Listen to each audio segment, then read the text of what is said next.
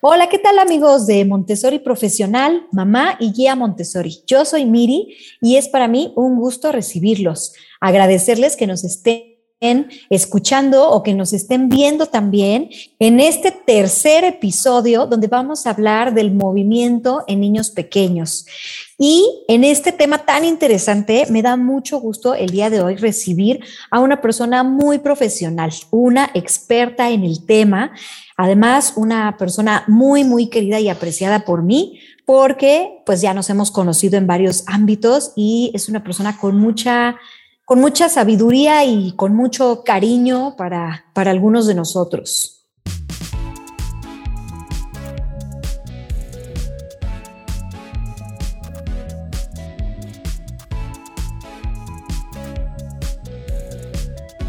Pues voy a platicar porque el día de hoy está con nosotros Rosario Núñez.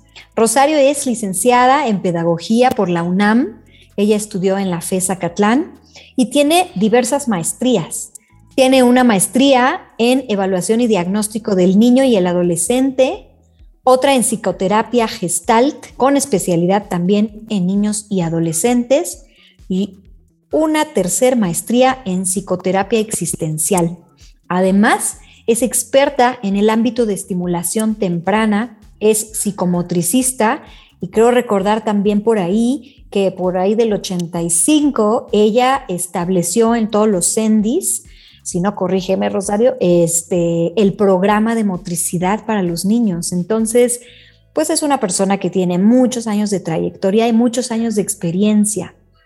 También tiene preparación en estimulación temprana para niños con problemas neurológicos y con bebés.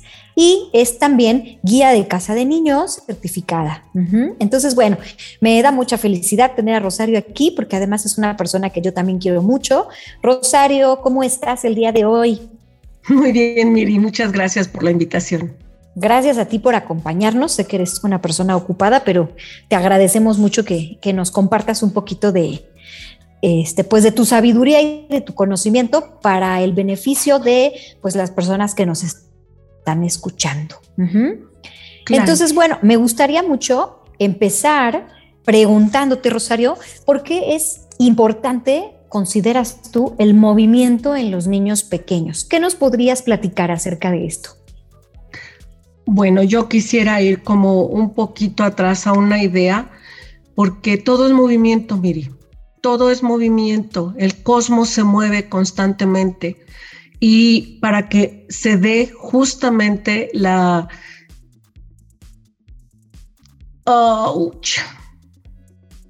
la creación de un nuevo ser, si no quise decir la procreación, sino la creación de un nuevo ser, se necesita que esté el óvulo dispuesto y la movilidad del esperma. Realmente el esperma ganador es el que más rápido se mueve. ¿sí? Todo tiene que ver con movimiento.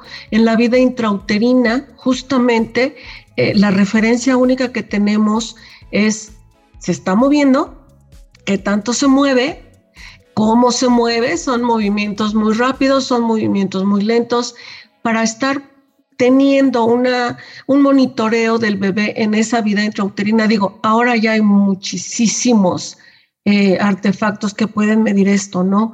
Pero cuando no lo sabía, esa era la única forma, escuchándolos y, palpando su movimiento.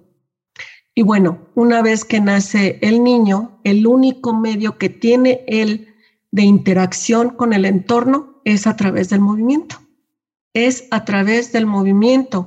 Y es fascinante porque a veces eh, nosotros obviamos, ¿no? Como que, ay, sí, movió la mano ay, sí, se le movieron los ojos.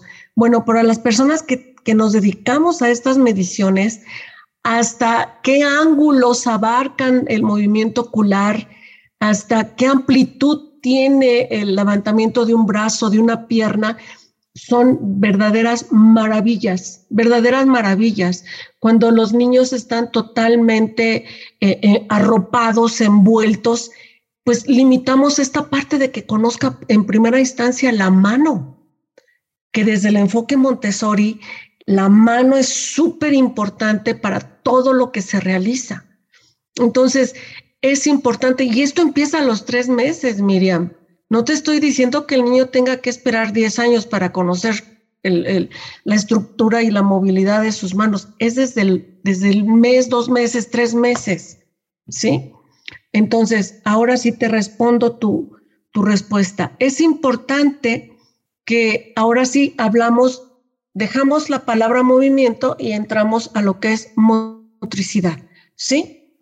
Todo cambio corporal implica un movimiento, pero aquí si antes solo era el cambio de ubicación de un objeto de un lugar a otro, aquí estamos hablando de cambios que están regidos por un sistema nervioso central, pero siguen siendo movimientos, movimientos que si lo recuerdan todas las mamitas, los pediatras lo primero que preguntan es eso, ¿no? Ya está rodando, ya rueda 90 grados, ya rueda 360 grados, a lo mejor nosotros no lo recordamos ahorita porque pensamos que el doctor está haciendo su trabajo, ¿no? Pero todo eso es medible.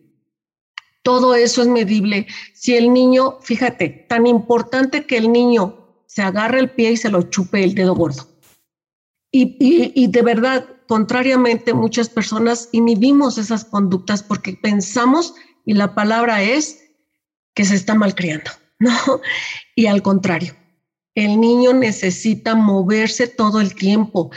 Por eso, a partir de esas conductas, porque así se llaman, a partir de esa conducta motora de cambio de posición, el niño logra ir afinando a tal grado que cuando se sientan como chango, que es así colgados hacia adelante, y la mamá pasa, el niño hace esto, ¿no? Entonces ya es una coordinación entre ojo y cuello. Y es maravilloso, Miri, yo, yo quiero subrayar en cada frase que diga lo, lo espectacular que es esto en el desarrollo no solo del niño, de la persona. De eso depende mucho cómo sea en su adultez. ¿Sí? Entonces, se sienta. La primera gran parte es la rodada. No sé si quieras que lo vaya especificando, pero bueno, lo digo a grosso modo el niño empieza a rodar para un lado, para el otro. Ahora las sofisticaciones que hay de sillitas que se vibran, pues ya evitan que el niño por sí mismo busque ese movimiento, ¿sí? Se sientan, se empiezan a sentar como chango, eh, ya que tienen el sentado, ahí hablamos ya, fíjate, de una segmentación padrísima, porque entonces el niño va segmentando su cuerpo. Hay dos leyes, miren hay dos leyes. Una es la maduración del sistema nervioso a través de los movimientos y otra es la evolución del tono muscular. Si el niño va teniendo estas conductas de cambio de postura, va cambiando su universo. Es diferente en posición horizontal ver solo el techo a que cuando se pone vertical, el niño ve todo su entorno y entonces empieza a rotar el tronco. ¿Sí? Ahí estamos hablando, van agarraditos de la mano esta maduración del sistema nervioso con el tono muscular. De pronto decimos las mamás, es que no está gateando. Bueno, no está gateando porque no adquirió suficiente fuerza en su espalda baja. Hay que buscar esa fuerza en ese tono muscular para que el niño logre el gateo. O a veces, si se sientan, si se arrastran, pero las manos, en cuanto las ponen en el piso, se van de bruces. No hay fuerza en los brazos. Por eso es que bien importante, y esto se los digo amorosamente a las mamitas que les llegue esta información, el diálogo tónico de la madre con el hijo es vital. El diálogo tónico es que la mami lo tome, lo abrace, lo acune, lo arrope, lo desnude, pero que siempre esté en un tono cálido, porque eso nos, eh, nos va a dar el tono emocional. Y el tono emocional es la estructura necesaria para la vida adulta. Ay, perdón, es que esto que dices está muy, muy interesante, Rosario. El, bueno, lo primero que decías, ¿no? Eh, la diferencia entre lo que ve un bebé acostado, que solamente es, es, una perspectiva, pero me imagino también que cuando están sentados y hacen esto que tú dices, pues el mundo del niño se transforma en su totalidad, ¿no? Porque de solamente ver el techo y algunas caras grandotas que se le acercan, este, entonces ahora ve todo un entorno ¿no? Eso se me hizo maravilloso. Y nada más quisiera eh, preguntarte, tú nos estás platicando que el diálogo tónico va de la mano con el tono emocional, o sea, esta parte de abrazar al niño, como decías, arroparlo, eh, mover sus manitas, sus bracitos, ¿tiene una influencia en el esquema o en el comportamiento emocional de los humanos en la edad adulta? En la edad adulta. Mira, eh, valga la... Sí, es ignorancia, Miri, es ignorancia porque hemos creído que con la, con la tecnología nos hemos ido superando y nos modernizamos. Sin embargo, puede tener mayores habilidades un niño de rebozo en la espalda de la mamá que un niño de, sillita, un niño de carreola. Yo tuve niños, yo le, yo les llamaba el síndrome de la, de la, de estar sentado, ¿no? Porque del carro pasaba a la sillita de la, de la escuela y de la cita de la escuela a la sillita de comer y de la sillita de comer. Entonces, ese niño, ¿cuándo era tocado? Y cuándo era eh, llevado a retos, ¿no? Tú puedes o cargado. Yo, yo a veces en evaluaciones agarro a los niños de los bracitos y las mamás casi me ahorcan, ¿no? Así de, se va a romper. No, no se rompen, no se rompen y si les ayudamos a conocer nuestra frontera, nuestra frontera, que es nuestro contorno, que es nuestra piel, se va a ver favorecida con el otro, con la piel del otro, con el contacto del otro, con el límite del otro. Si yo no estoy en contacto y en este reto de que, a ver, quiero escalarte, los niños escalan a los papás desde las rodillas hasta la barba. Ajá. Entonces, quiero escalarte y tú no me lo estás permitiendo. Entonces ahí vamos como, como podando, ¿no? Vamos quitando habilidades. Yo sé que no es con una voluntad de, de retrasar al niño. Yo nuevamente digo, no lo sabemos.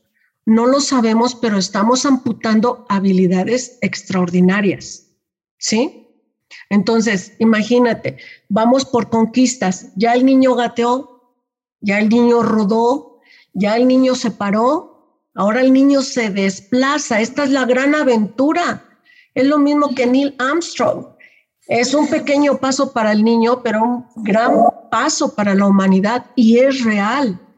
El niño en cuanto se desplaza y se cae y se para y demás, tiene otro universo.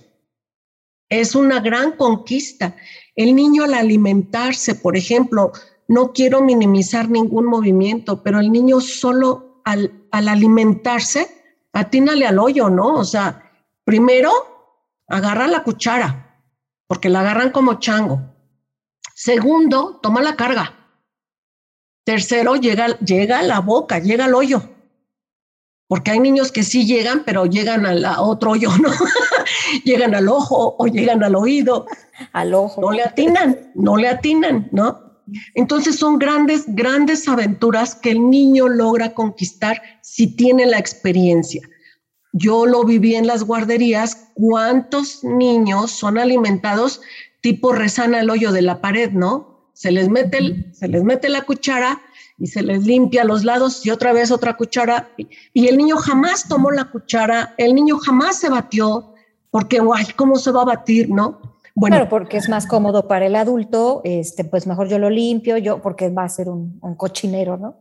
Así es, así es. Entonces, cada movimiento tiene su razón de ser y tiene su evolución y tiene una gran importancia para ese ser humano que va a ser. ¿Sí? Cada movimiento. ¿Sí? Ya cuando el niño logra la marcha, que es un gran paso, entonces ya hablamos de un periodo sensorio motor. Aquí dejamos la motricidad para empezar a hablar de la psicomotricidad. ¿Cuándo aparece la psicomotricidad? Cuando hay una intención, ¿sí? Cuando el niño dice, no sé, quiere agarrar algo que brilla, ni sabe qué es, pero quiere agarrar lo que brilla. Y directamente se para, bamboleante, se traslada y llega y lo toca. Lo necesita tocar, ¿sí? Y esta función de tocar es muy importante. Es muy importante. Si el niño no toca, es su medio, su cuerpo es su medio de traducir y conocer al mundo. Necesita tocarlo para darle una significación.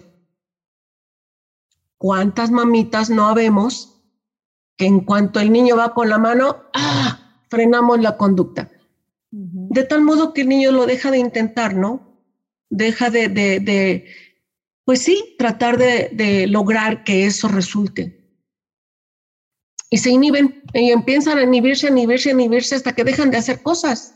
Ok, yo querría preguntarte, Rosario, entonces, eh, un poco, pues, como dices, ¿no? La tecnología ha avanzado mucho y entonces hay sillitas que se mueven solas, este, andaderas, que yo recuerdo que desde que yo era niña yo alguna vez usé andadera, ¿no? Este, cascos de gateo, que es de las cosas más nuevas que pude ver con mis hijos. Em, ¿Qué tanto recomiendas este tipo de, instrumentos? Porque bueno, yo desde mi experiencia, cuando vi el casco de gateo dije, no, qué barbaridad, pero yo no sé tanto. Entonces tú nos podrías platicar si estos aditamentos, un corral, ¿no? Que es algo también ya muy, muy viejo, pero que mucha gente sigue ocupando, ¿no? ¿Qué tan bueno es esto para, para el niño pequeño? Mira, siendo totalmente ortodoxa, yo te diría que nada de eso necesita el niño nada de eso lo necesita. Yo pertenezco al siglo pasado y no lo necesité. Ajá. Eh, te pastoreaban cual borreguito los hermanos mayores y de alguna forma la libramos en los riesgos. Voy a dar las dos pautas, así como Chimoltrufia.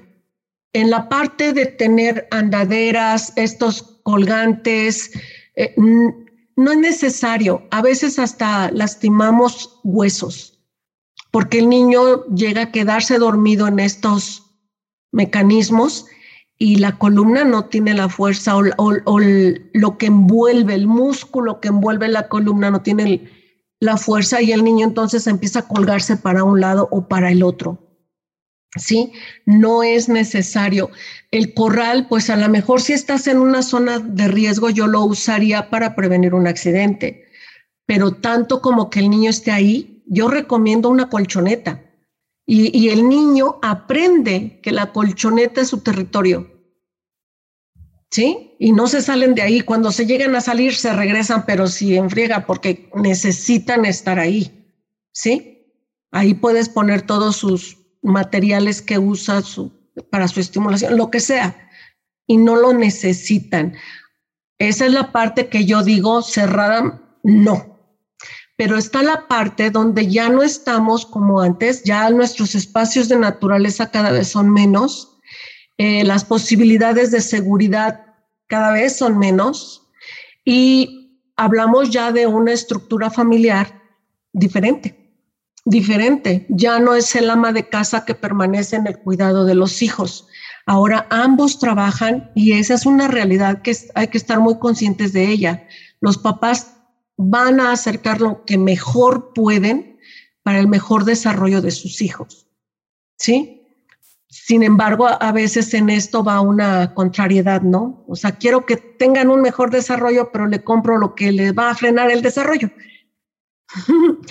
y está contraproducente. Sí, sí, ahora, ahora he visto unas sillitas de bebés con este sostenedor para iPad, ¿no? Y entonces me, desmayo porque digo, ni necesitaba la sillita en primera instancia, eh, pues creo que mucho menos eh, un sostenedor de iPad, pero a veces sí, hay muchas familias que pues consideran el uso de dispositivos incluso desde los meses de los niños, lo cual creo yo pues neurológicamente no les ayuda, pero pero bueno, pues también existe, como bien dices, ¿no?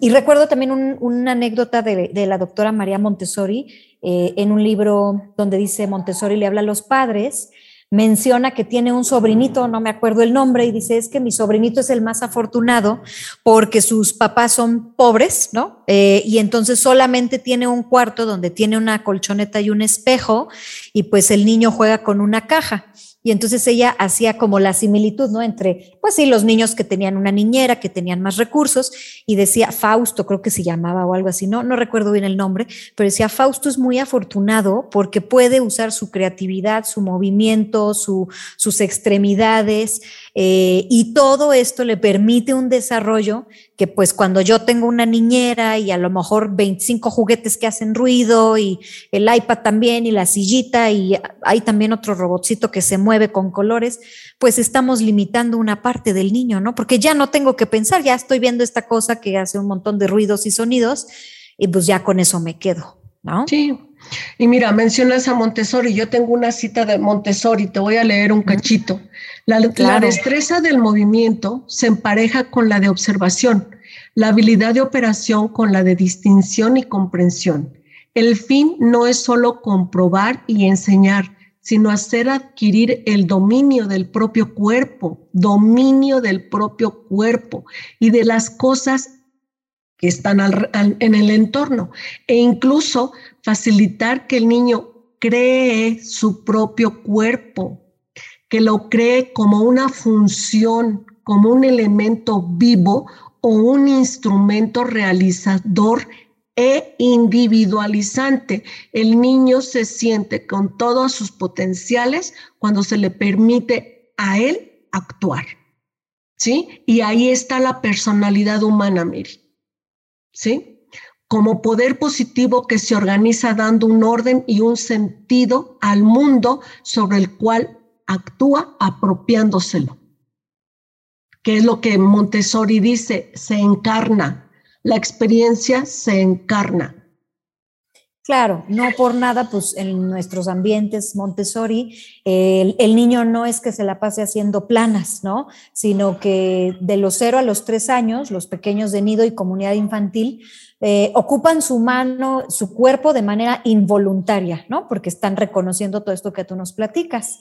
Y de los tres a los seis años, el preescolar Montessori o la casa de los niños, ahí dice María, ¿no? La mano tiene un objetivo y la mano es un instrumento para, para el desarrollo de la inteligencia del niño, ¿no?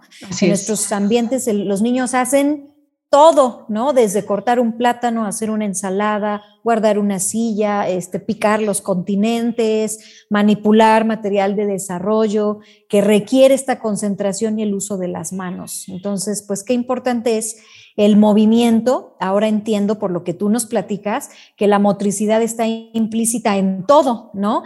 Y que incluso influye en nuestra condición emocional de adultos, ¿no? ¿Qué habrá pasado en la motricidad a lo mejor de personas que no permiten un abrazo o un acercamiento de otra persona o no sé, como diferentes eh, pues, situaciones, ¿no? Que vamos teniendo los, los adultos. Sí, y como, y como elementos o, o metas eh, de lo que es el, el, psicodesarrollo, lo que es estas estructuras que el niño tiene que adquirir, tenemos por, por carambolazo, ¿no? Tú pones una meta de movimiento, pero estás estimulando la, percepción visual, la auditiva, el lenguaje, la asociación de los elementos, la imaginación, o sea, no está, no está eh, divorciado, que no es la fantasía, y empiezan los procesos de pensamiento muy rudimentarios en casa de los niños, muy primitivos,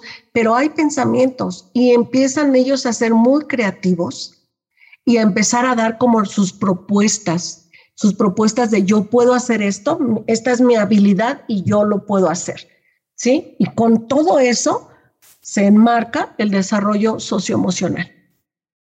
Wow, Rosario, la verdad es que siempre me da mucha alegría y felicidad platicar contigo, porque sabes muchas cosas. Ojalá cuando yo tenga tu edad sepa la mitad de lo que tú sabes. ok. Este, Ahora, ¿por qué es importante? A mí me gusta mucho el trabajo que tú haces, porque sí, para alguien que no sabe, pues pareciera que tú les pones a que soplen una plumita y pues eso qué chiste tiene, ¿no? O que este, hagan figuras en el piso y, las, y las pongan en par, o se metan o se salgan e, de ellas, ¿no? Eh, ¿por, qué, ¿Por qué es tan importante trabajar la motricidad en los niños o a partir de los preescolares, en este caso, la psicomotricidad? O sea, ¿cuáles son las ventajas? De, hacer este tipo de actividades con ellos? Vuelvo, vuelvo a la prehistoria, vuelvo a mi época, aprendí en la calle. En mi época yo jugaba, yo me subía a los árboles y no había ni riesgos ni forma de que me fuera a pasar algo. Ahora eh, sí tenemos que eh, elegir una estructura sana en el desarrollo de los niños. No podemos dejarlos en un jardín solos, no podemos de pronto como que llevarlos a cualquier jardín, ¿no? Entonces, sí hay que llevar una secuencia y esto es bien importante, lo voy a tratar de enlazar. El, al final de todo, nosotros como seres humanos necesitamos la relación espacio-temporal. ¿Sí? ¿Dónde estoy? ¿Quién soy? Y el tiempo, hacia dónde voy. Y en los niños, el movimiento nos va a dar la noción de tiempo. ¿Cuánto tardo en desplazarme? Salto más rápido, menos rápido. Estoy aquí y ahora estoy allá. Entonces, niños que saben hacer muchas cosas, muchas, muchas, pero todas las hacen al mismo tiempo. Y entonces el cerebro reacciona a nivel neurológico, es un estímulo y una respuesta. Por eso Montessori es tan rigurosa en el método, porque no puede traer los lápices de dibujar, pero también la regadera, pero también, no, no, no, o sea, vámonos por partes, vámonos uno a uno. Pues lo mismo sucede en las... Eh, conquistas que tiene el niño en el movimiento. No le puedo yo decir, ahora, ahora corre, ahora brinca, ahora jadea, ahora suda. No, o sea, eso no es tener eh, una buena orientación y sobre todo en esta edad que es tan importante, de 0 a 7 años tenemos los años más gloriosos. Entonces yo no le puedo decir al niño, ay sí, este, corre 10 veces y, y ya el niño viene sudando y qué hizo, quién sabe, ¿no? El cerebro que integró lo que vio, el recorrido, que integró. Entonces sí, tenemos que ser muy rigurosos y muy, yo soy muy celosa en eso, Miriam, y creo que a veces me vuelvo más celosa todavía de que vayamos por partes, no tratemos de que los niños hagan, yo sé que a veces rebasan, hacen más cosas de las que yo les estoy mostrando, claro que sí, pero cuando les digo pon atención a tu cuerpo, eso marca una diferencia, no me veas a mí, mírate a ti, siéntete tú, explórate tú, hasta dónde llega tu cuerpo y respetuosamente y amorosamente llevar al niño a que tenga esa conclusión en su propio ser. No es para que a mí me guste su trabajo, es para que él se guste a sí mismo. No sé si te respondí. Es muy importante esa estructura, paso a paso. Ok, sí, sí, sí, sí hubo respuesta de estos ejercicios, pues tienen un fundamento teórico, ¿no? De, conocimiento para que ellos lo vayan, pues lo vayan llevando a cabo, ¿no? ¿Y qué piensas del concepto estimulación temprana? Porque ahora está como muy de moda, pero mm, está bien empleado, está mal empleado. ¿Qué, qué, me dirías tú? Mira, también he, he tenido mis, mis encuentros porque yo he estado, y de veras, a veces me voy ahí como demonio, a, los centros de, estimulación y pregunto, ¿por qué el niño tiene que hacer tal o cual acción? De verdad. Y la señorita no tiene la menor idea. Y me dice, que lo haga, que lo haga y ya después vemos, ¿no? Y el niño en un centro de estimulación temprana está envuelto de muchos colores, de muchas personas, de muchas voces, y a veces hasta les ponen estas músicas electrizantes, ¿no? Que, que, que, entonces el niño, ¿cuál es el estímulo que va a integrar su cuerpo? El auditivo, el visual.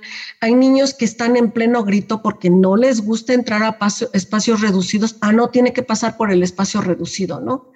Ahí yo creo que hay una total em, falta de respeto y violación a lo que el niño necesita realmente yo le llamo activación oportuna. ¿Por qué? Porque si tenemos, y esto es maravilloso, Miri, también, si tenemos un niño que, que, tuvo la, la, fortuna de nacer eh, tardíamente, por ejemplo, ¿no? Que presentó ya sufrimiento fetal o que tragó meconio o que cualquier situación en el momento del parto nos puede dar al traste. Y entonces tengo un tono muscular totalmente relajado, totalmente laxo, que a él no le está permitiendo por sí mismo ejecutar exploración y movimientos. Me regresé a bebé. ¿sí? Ya no le está permitiendo. Entonces ahí sí se hace una valoración neurológica y a ver, necesito tono en brazos a trabajar brazos, necesito tono en piernas a trabajar piernas, en, espalda y en qué segmento de la espalda.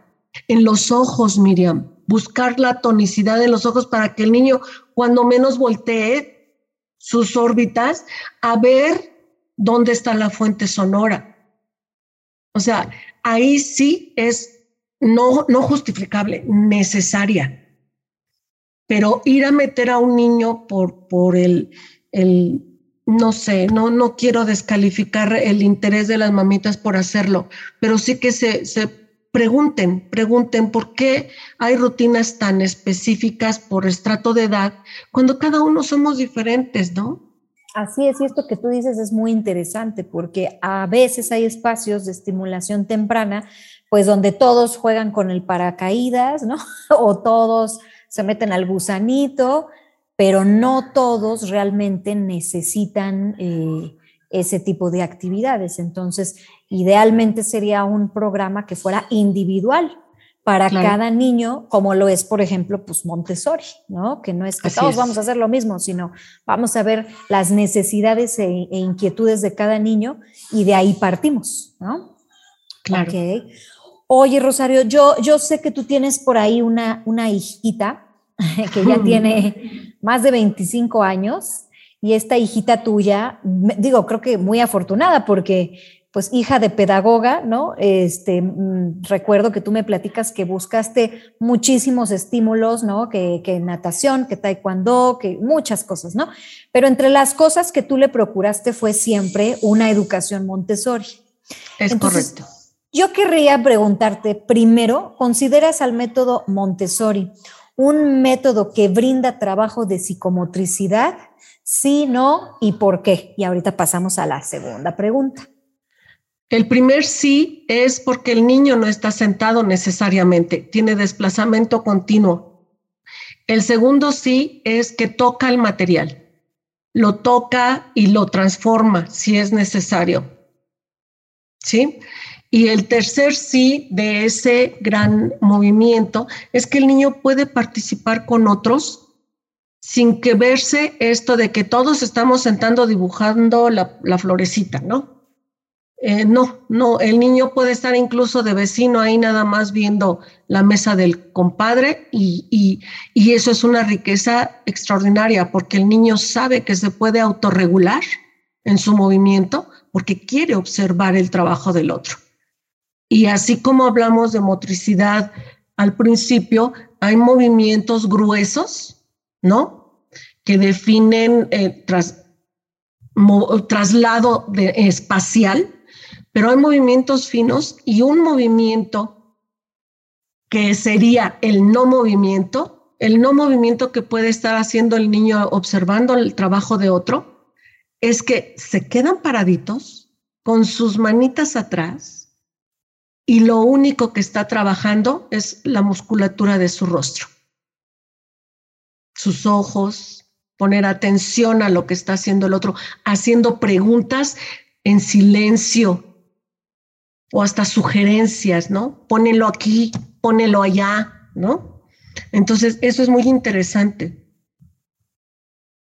Oh, sí, sí, es muy hermoso, es muy hermoso. Hay mucho movimiento en el ambiente Montessori, pero es un ambiente, más bien, perdón, es un movimiento regulado, ¿no? Yo me acuerdo mucho de mi hijo eh, estando en, casa de niños, un día me dijo, ya no quiero ir a la escuela.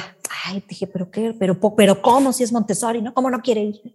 pero ¿por qué fulanito? Es que no me dejan correr en el ambiente. Dije, ah, límites, ¿no? Que pues tampoco nos gustan, entonces, híjole, ¿no? Eh, ahí entendí que, claro, él, él es eh, un niño con mucha necesidad de movimiento, pero en un ambiente Montessori aprendió a regularse, a controlar su cuerpo, a, a ver sus limitantes, ¿no? Digo, hoy todavía lo observo y sé que hay cosas por trabajar, pero pues al final eh, qué padre que en una metodología sin gritos, sin jaloneo, sin castigos, ellos puedan ir conociendo su cuerpo también, ¿no? Ahora, te quiero decir nada más para, para cerrar con la mención que hiciste de mi hija. Yo te puedo decir que a la edad que tiene es una persona muy organizada, con una autodisciplina, vive sola desde los 22 años, o sea, una independencia, y ahí se constata lo que te decía al principio. O sea, la idea es que ellos tomen tal seguridad física como la emocional y obviamente se da por default la intelectual, la mental. Ya me estabas contestando mi última pregunta. Ah, caramba.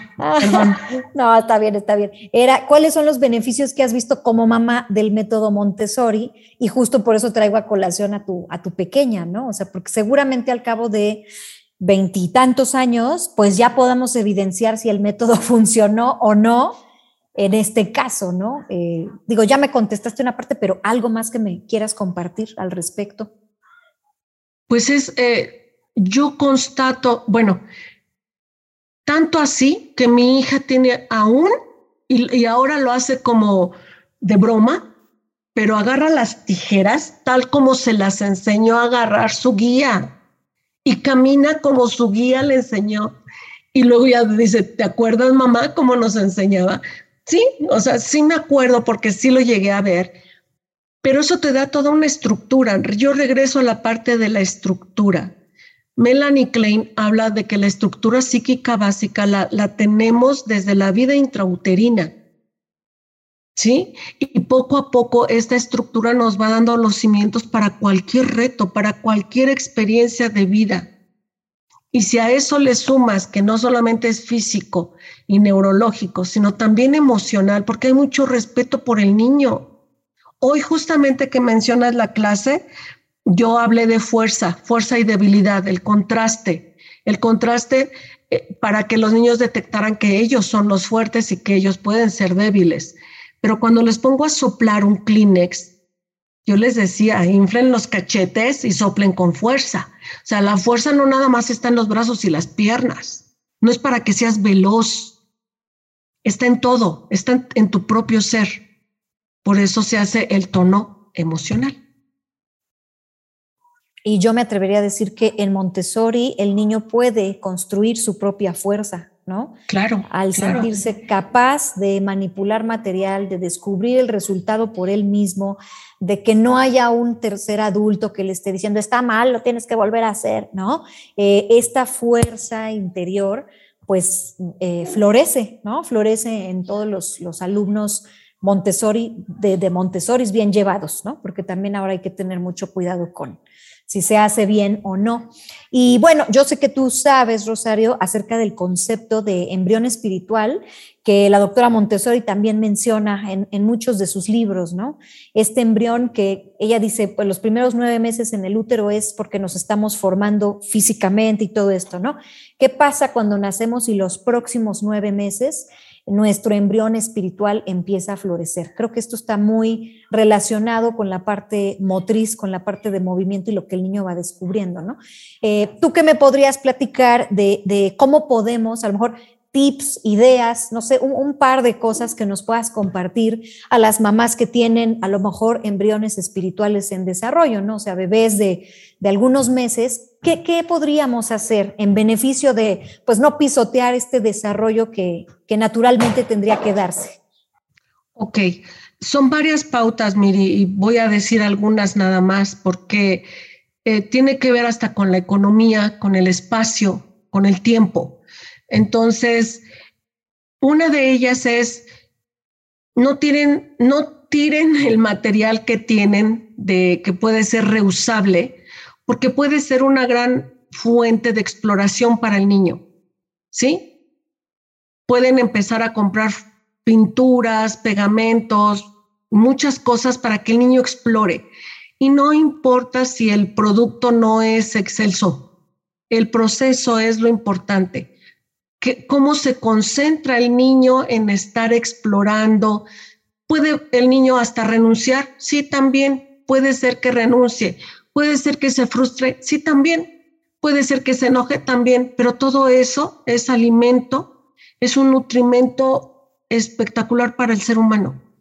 De lo contrario, llegamos adultos y queremos la, la silla presidencial, ¿no? Porque no sabemos hacer otra cosa, nos enseñaron a hacer eso nada más. Entonces, ese es que, puedan tener una visión de para qué me puede servir esto que yo ya no le veo utilidad y se convierta en algo que le permita al niño una experiencia de exploración. Dos, puede haber una inversión alta. Yo para que mi hija se aprendiera a lavar la cabeza compré como cinco shampoos en una semana, pero, pero vale la pena la inversión porque imagínate lo que es tomar la botella, porque antes no había el, ¿no? La, el despachador este que hay ahora. Era tomar la botella y atínale, ¿no? ¿Y cuánto? Y no, ya se le fue la botella completa. Entonces, a veces la inversión es alta para que ella se limpiara con los cotonetes sus deditos de los pies, bueno, se los ponía todos y tenía que comprar más cotonetes. A veces es alta, pero si, si nos damos la oportunidad de, de un tiempo, de un tiempo hacerlo, ya cuando lo aprenden los niños te olvidas de mil cosas, de seguirlo haciendo tú, de que no sabe y lo tengo que racionar, porque entonces volvemos a la amputación. Eh, ni siquiera hay niños que no se saben a los 10 años, y perdón por el programa, higienizar cuando van al baño. Eso es impactante. ¿Sí? ¿Por qué? Porque mamá tiene que racionar el papel y para que no se desperdicie tanto, pues mejor lo limpio yo, ¿no? Pues sí, el niño va a terminar con popó en las orejas en algún momento, sí, pero es parte de un proceso de aprendizaje, ¿sí? Entonces, que permitan mucho la exploración. Claro que no voy a dejar que el niño se tire por la ventana de la sala, ¿verdad? Eso no es explorar, eso ya es una imprudencia, una negligencia. O sea, vamos a explorar aquí y regreso a la colchoneta. Este es el espacio de exploración. Los niños saben muy bien estas estructuras espaciotemporales. En ese tapete de cuatro formas de FOMI, es tu espacio de trabajo y este es mi espacio de trabajo y lo captan perfecto. ¿Sí? Sí, lo que pasa es que a veces nosotros mismos eh, no partimos de, de, lo que la doctora diría, ¿no? O sea, confía en el niño, pero a veces los papás, pues, pues sí, le pongo el cuadrito, pero ¿cómo no le va a poner una limitante? Se va a escapar y se va a ir por allá, como había una película, ¿no? De un bebé que hasta llega al zoológico y no sé cuánto le pasa, ¿no? Entonces, pues creo que primero también tenemos que partir nosotros de, pues, de confiar en el niño y en sus capacidades y habilidades, ¿no? Ok, pues, ay, pues la verdad es que Rosario ha sido un programa muy interesante. No sé si haya algo más que tú nos quieras platicar o compartir. Sí, déjenlos que brinquen mucho. Donde quiera que vayan de paseo, que puedan tener la oportunidad de brincar. Que escalen, que escalen mucho. La escalada nos, nos afina mucho ese patrón cruzado que se, para todas las actividades, hasta para los reflejos de autocuidado que permanecen para toda la vida, el patrón cruzado nos va a servir. El patrón cruzado es como los ejercicios de natación, como la bicicleta, como el triciclo, ¿sí? En la escalada. Y que rueden. la rodada, la rodada para un lado y para el otro, eh, es una gran estimulación vestibular que nos habla de equilibrio y lateralidad. Entonces, de 0 a 7 años, brincar, escalar y rodar son excelentes. Muchas gracias, Rosario. Qué información tan valiosa. Pues les platico nada más que Rosario eh, también da terapia eh, y tiene algunas otras actividades también de estimulación para los pequeños. Aquí les vamos a dejar su número, si Rosario nos lo permite, este, para que la puedan contactar y en caso de requerir, pues ella también les pueda ayudar, ¿no? En esta parte de estimulación, de terapia y, y todo esto, porque la verdad es que es una persona con mucha, mucha experiencia. Pues muchas gracias, muchas gracias, Rosario. Qué gusto haberte Gracias por la invitación. Eh, y pues gracias amigos por habernos escuchado o visto. Eh, les agradecemos su tiempo de permanencia y les pedimos también que si les gustó la información, nos ayuden a compartirla con personas que pudieran estar interesadas. Pueden escribirnos siempre a nuestro correo contacto arroba y no se pierdan el siguiente episodio. En el siguiente episodio vamos a platicar con algunos papás que no sabían nada de Montessori y llegaron a Montessori, ¿no? Y entonces, claro que estamos esperando una escuela con uniformes, tareas, homenajes. Y bueno, ¿cuál es el shock de los papás que llegan a una escuela Montessori? Es lo que vamos a platicar en el próximo episodio. Yo soy Miri y fue un gusto que nos acompañaran. Nos escuchamos pronto. Hasta pronto.